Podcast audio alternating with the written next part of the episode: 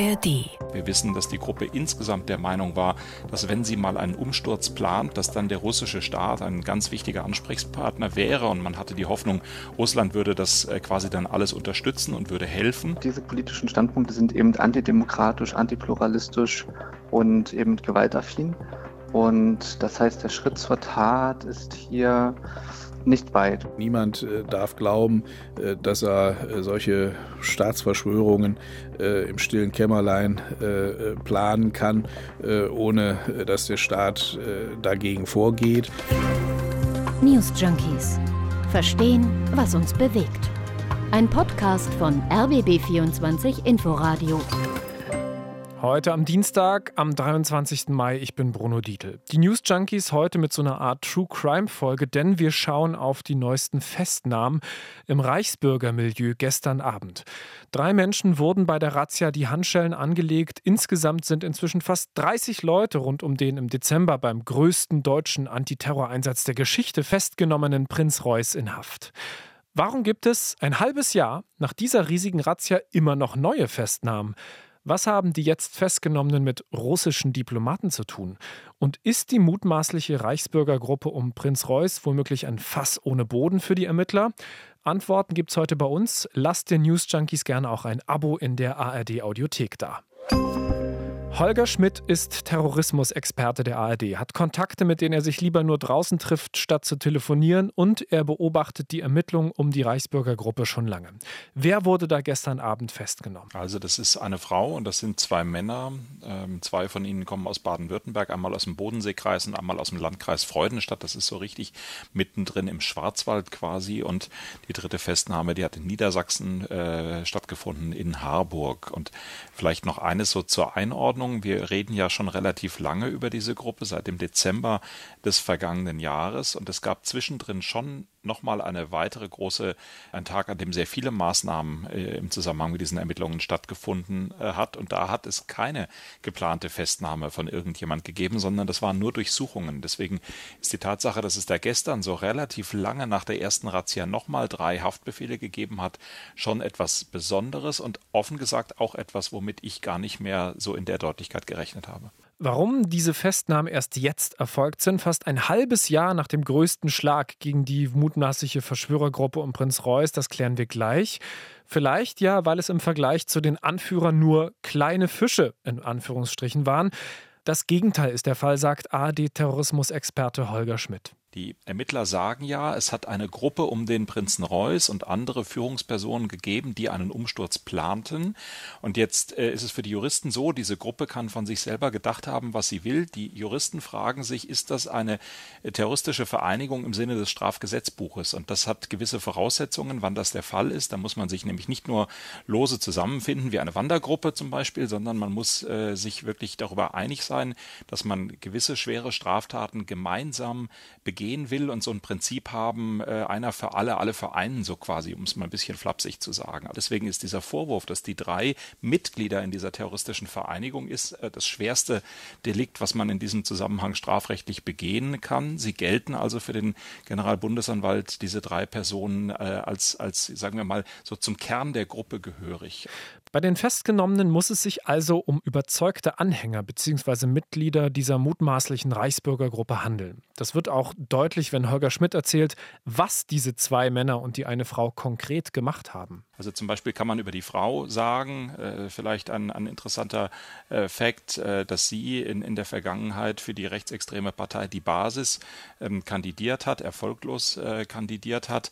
Ich finde es allerdings fast noch ein bisschen interessanter, sich anzuschauen, was denn ihre Tatbeiträge in der terroristischen Vereinigung gewesen sein sollen aus der Sicht des Generalbundesanwalts. Und das ist nämlich zum einen ähm, für die Frau, dass sie Kontakt äh, mit äh, dem russischen Konsulat aufgenommen haben soll, zweimal Mal äh, soll das geschehen sein. Wir wissen, dass die Gruppe insgesamt der Meinung war, dass wenn sie mal einen Umsturz plant, dass dann der russische Staat ein ganz wichtiger Ansprechpartner wäre und man hatte die Hoffnung, Russland würde das äh, quasi dann alles unterstützen und würde helfen.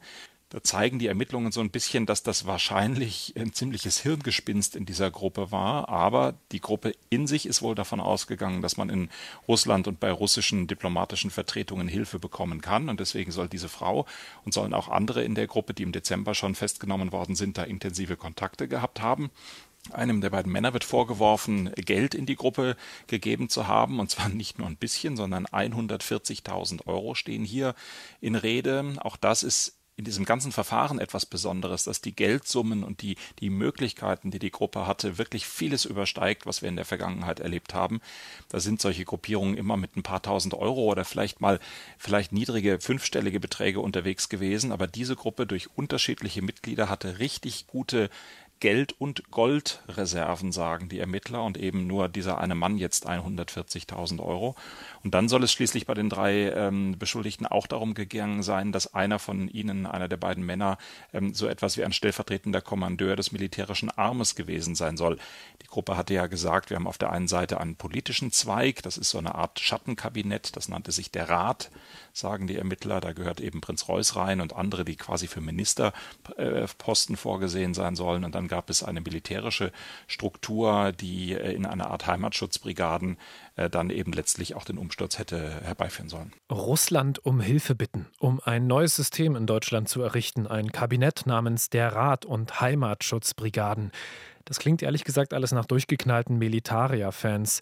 Aber verharmlosen sollte man diese Menschen auf keinen Fall, meint ARD-Terrorismusexperte Holger Schmidt. Ich persönlich bin der festen Überzeugung, das war fern von jeder Chance, dass es was hätte werden können, dieser, dieser Umsturzplan. Aber das ändert ja nichts daran, dass die Beteiligten, so sieht es für mich aus, wirklich fest entschlossen waren, das zu tun und auch bereit waren, sehr, sehr weit zu gehen und schwerste Straftaten zu begehen. Und wenn es in Anführungszeichen nur dazu gekommen wäre, dass hier ein Teil des militärischen Armes gewaltsam versucht hätte, wirklich etwas anzufangen und äh, Regierungsgebäude zu besetzen oder sich, sich da wirklich äh, aktiv gegen den Staat zur Wehr zu setzen, dann hätte das zumindest mal ziemlich blutig werden können. Und für die juristische Bewertung geht es äh, vor allen Dingen eben, ja eben auch um die innere Motivation. Und da sehen die Ermittler ganz klare Anhaltspunkte dafür, dass die alle so äh, feste geplant und sich so gegenseitig in ihren Willen bestärkt haben, dass sie es eben für eine sehr gefährliche äh, Gruppierung halten. Ich hatte es ja vorhin schon erwähnt. Ich finde es so ein bisschen merkwürdig, dass fast ein halbes Jahr nach der großen Razzia immer noch neue Menschen festgenommen werden.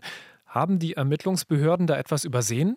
Eher im Gegenteil, erklärt Holger Schmidt. Das hat mit der Geschichte des ganzen Ermittlungsverfahrens zu tun. Das ganze Ermittlungsverfahren hat begonnen, äh, als man einer anderen Gruppierung, die gerade erst vor ein paar Tagen am Oberlandesgericht Koblenz äh, begann der Prozess gegen sie. Das ist die Gruppe um die frühere Lehrerin Elisabeth R., denen vorgeworfen wird, die ähm, Entführung des äh, Bundesgesundheitsministers Karl Lauterbach geplant zu haben. Und als die Ermittler dieser Gruppe auf der Spur waren, haben sie festgestellt, da gibt es eine weitere Person am Rande dieser Gruppe und der scheint noch was ganz anderes zu tun. Peter W. heißt der Mann. Und für den haben sie sich dann intensiver interessiert, die Ermittler, und haben festgestellt, ja, der gehört zu einer anderen Gruppierung, die eigentlich etwas Ähnliches vorhat, die aber die kleine Gruppe um diese Lehrerin äh, eher für Spinner hält und für zu ungeduldig hält. Und diese andere Gruppe, zu der Peter W. gerechnet wird, die ist viel größer und viel entschlossener, viel potenter, sage ich jetzt mal. Das war eine Phase im äh, Herbst des vergangenen Jahres, wo wirklich quasi täglich neue Beschuldigte für die Ermittler aufgetaucht sind und sie festgestellt haben, da gehören immer mehr und mehr und mehr Personen dazu. Und dann kamen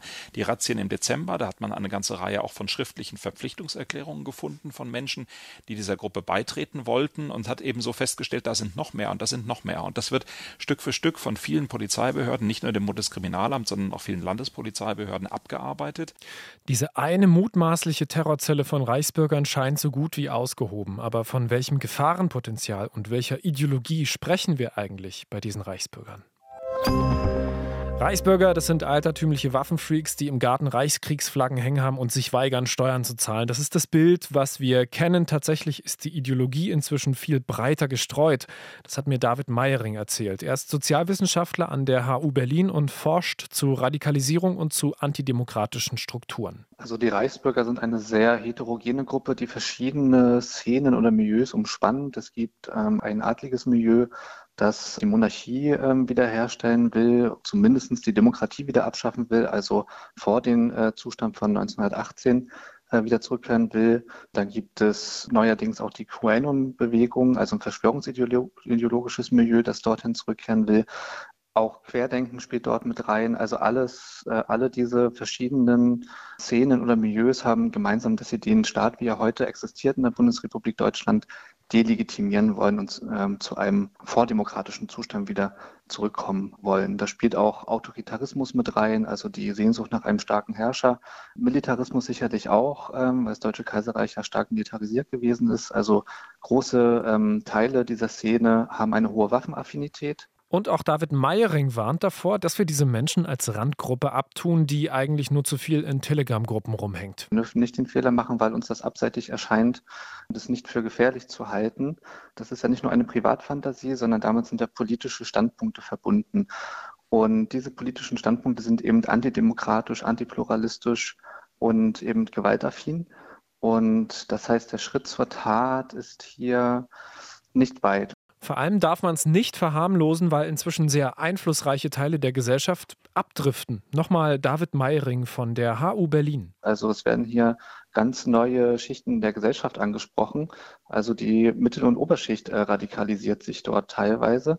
Das sehen wir ja jetzt in der ähm, Zusammensetzung der Patriotischen Union, also das Netzwerk um äh, Heinrich Heuss herum, dass hier auch Richter, Juristen, Offiziere, Polizisten, Ärzte zusammenkommen und auch in der Breite sich aufstellen. Also dort sind ja zum Beispiel ähm, der, äh, einer der heute verhafteten, Steffen W. aus Baden-Württemberg, hat ja eine führende Rolle eingenommen in dem Aufbau der sogenannten Heimatschutzkompanien, also militarisierte ähm, Zweige dieser Bewegung, die in 286 äh, Kompanien sich im lokalen Raum sozusagen verbreiten sollten. Also hier war schon flächendeckend geplant, äh, wie dann in Orten oder in Städten Bürgermeister liquidiert werden sollten oder Reinigungen, äh, politische Reinigungen durchgeführt werden sollten. Das Radikalisierungsmoment, das war für viele die Corona-Pandemie. Da haben sie das Vertrauen in den Staat verloren.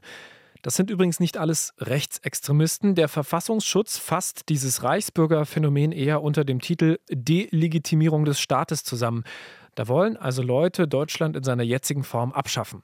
Die größte Sorge von ARD-Terrorismusexperte Holger Schmidt ist, dass es unentdeckte Gruppen von Reichsbürgern in den Institutionen gibt, die mit Waffen arbeiten, also der Armee beispielsweise. Dass äh, es auch Strukturen in der Bundeswehr geben könnte, die in so eine Richtung gehen. Das ist ja immer die große Sorge von vielen, die sich mit dieser Szene näher beschäftigen. Und auch diese Sorge halte ich persönlich noch nicht für ausgeräumt.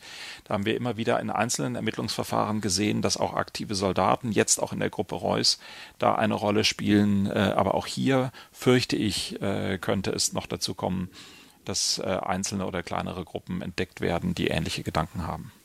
Der Verfassungsschutz warnt und sagt, es werden nicht weniger, sondern in Deutschland gerade eher mehr Reichsbürger. Präsident Thomas Haldenwang. Die Anzahl der äh, von uns der Szene zugerechneten Personen wird von Jahr zu Jahr größer und ganz aktuell gehen wir inzwischen von einer Personenzahl von 23.000 äh, Menschen aus, die wir als Reichsbürger oder Selbstverwalter bezeichnen. Und diese 23.000 Menschen sind unter Umständen gewaltbereit, aggressiv, werden kriminell. Gerade erst vor einer guten Woche hat Innenministerin Nancy Faeser die neuesten Zahlen zur politisch motivierten Kriminalität vorgelegt mit einer ganz klaren Tendenz. Eine besonders besorgniserregende Entwicklung sehen wir im Bereich der Reichsbürger, deren Straftaten um fast 40 Prozent gestiegen sind.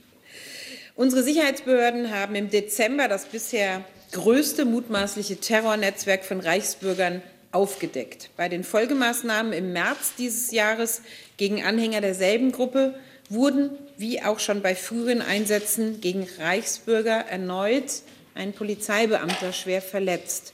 Auch hier hat sich die Irrationalität und die Gefährlichkeit dieser Szene erneut bestätigt, leider.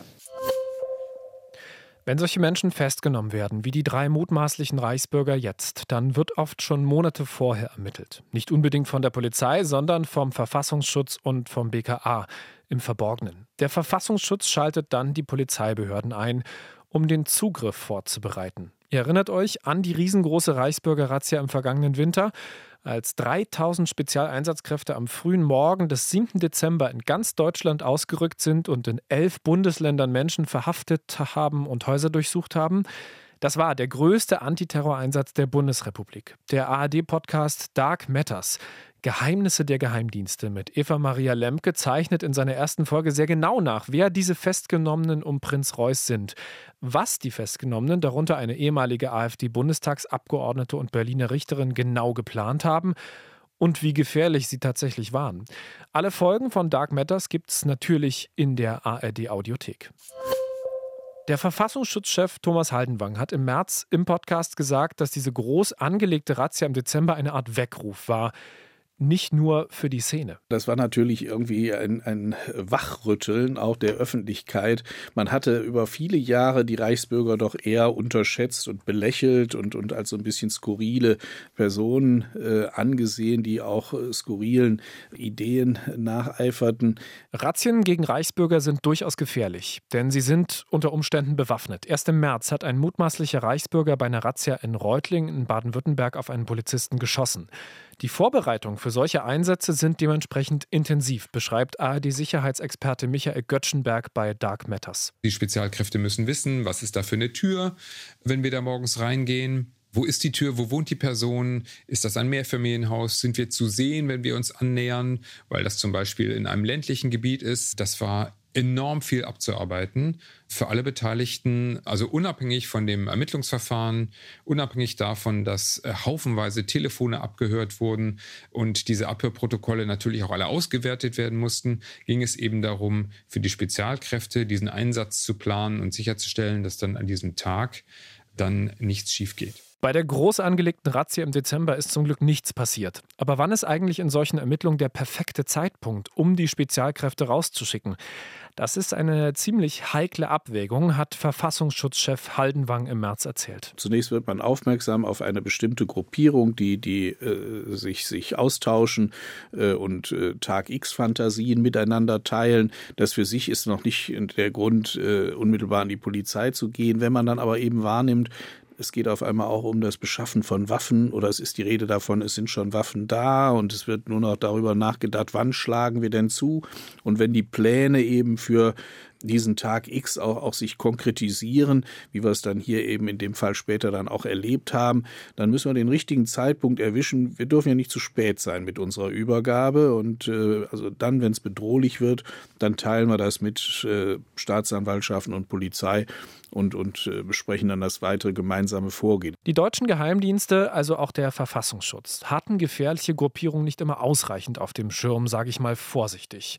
Wir erinnern uns nur an den NSU, den nationalsozialistischen Untergrund. Im Podcast Dark Matters hat Verfassungsschutzpräsident Thomas Haldenwang bezogen auf die Reichsbürgerszene klargemacht, dass die Behörden sehr wohl beobachten, was sich da zusammenbraut. Niemand äh, darf glauben, äh, dass er äh, solche Staatsverschwörungen im stillen Kämmerlein planen kann, ohne dass der Staat dagegen vorgeht.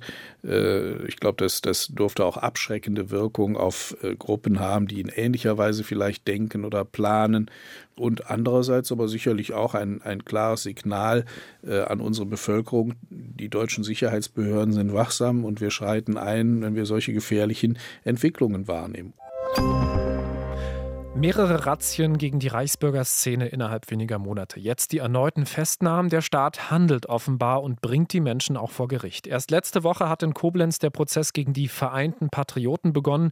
Die fünf mutmaßlichen Reichsbürger wollten unter anderem Gesundheitsminister Lauterbach entführen und einen bundesweiten Stromausfall, also Blackout, herbeiführen.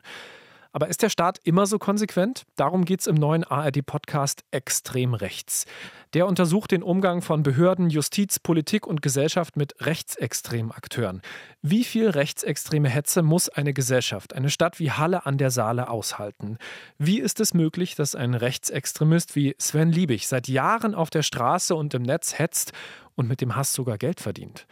Unternehmen die zuständigen Behörden genug, um ihm das Handwerk zu legen? Kann es sein, dass der Rechtsstaat bei jemandem wie Sven Liebig an seine Grenzen stößt? Antworten darauf bekommt ihr bei Extrem Rechts. Das ist ein Podcast vom MDR in Koproduktion mit dem RBB. Gibt es ganz, ganz neu in der ARD Audiothek. Die News Junkies mit Bruno Dietl kommen morgen wieder. News Junkies. Verstehen, was uns bewegt. Ein Podcast von RBB24 Inforadio. Wir lieben das Warum.